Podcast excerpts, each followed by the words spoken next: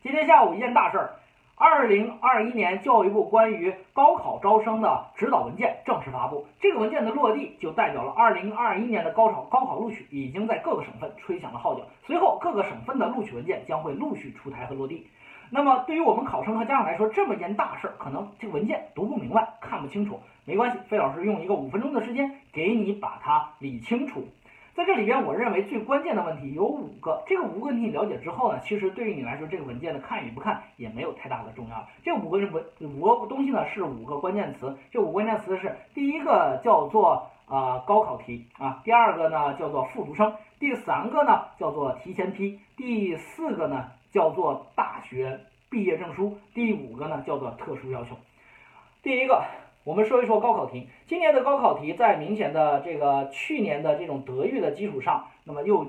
又提倡了我们考生要对于高考题的灵活性和这个出题的这种啊这个情景的设计程度都要达到一个新颖。同时呢，啊，避免这个死记硬背和机械的刷题。那么对于我们考生来说，大家可能印象还深，二零二零年的维纳斯和二零二一年的金字塔。其实这两道题在很大一定程度上就给我们带来一些启示。如果我们同学想把握好二零二一年的高考题的走向方式的话，我认为现在最开始应该马上开始去研究过去几年的高考真题，这个对于你来说是至关重要的。第二个问题，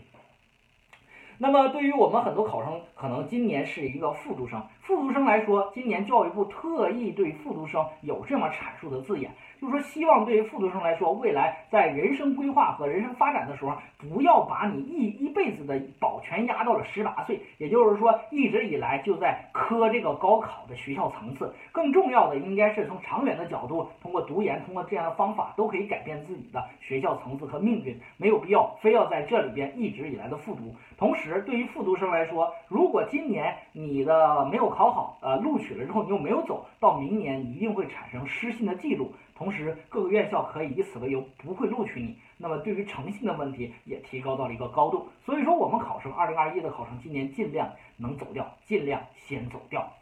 第三个问题就是关于提前批。提前批的目前来讲的话，教育部今年的文件当中有一个非常特殊的一个词眼，就是说，除军队、警察、司法以及航海类以及公费师范生、农村定向生、综合评价生、艺术类生、体育类生等相关的这些特殊化学校的招生专业呃之外，那么其他的学校尽量都不要在提前批里边儿，回到一本去。实际上，这是一个很好的一个。很好的这样一个啊规定，在二零二零年以前，其实我们包括河南省的提前批是非常乱套的，乱套到什么程度？其实除了那些军队、警察那些特殊化的学校本来就应该的提前批之外，那么很多一本的院校也在出现拿自己的一些专业进来去掺脚。原因是什么呢？其实很简单，在提前批里面出现了复旦大学、浙江大学、中南大学、呃长安大学、西安电子科技大学。包括陕西科技大学、西安建筑科技大学等等一系列的这种啊九八五二幺和普通院校的鱼龙混杂。那这些学校本来应该在一本，为啥叫提前批？其实这是学校的一点小小心思。因为啥呢？因为我们的学校它在不遗余力的搞招生，那么搞招生最好看的其实就是它的最低录取分数。但是我们的各个省份公布学校录取分数，都公布它的一本分数和它的二本分数，但是很少公布提前批。那么你就会发现，一个学校它有好专业，也有差专业，有热门专业，有冷门专业。那么它的冷门专业就会拉低这个学校的最低录取分，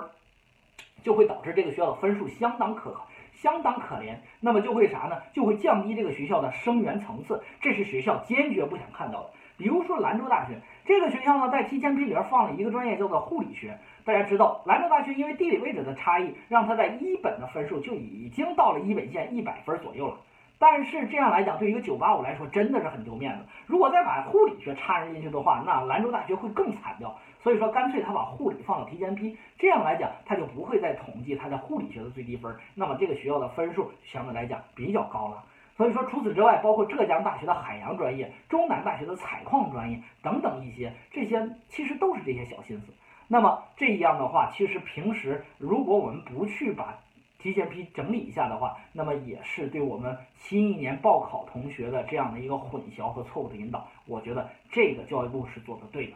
第四个件第四件事就是大学毕业证书。其实呢，这两年大家会发现，在我们高考升学当中，呃，我们的学校当中呢，其实招生代码呢有两千多个。那么这两千多个招生代码当中，现在都有三分之一的招生代码是中外合作办学。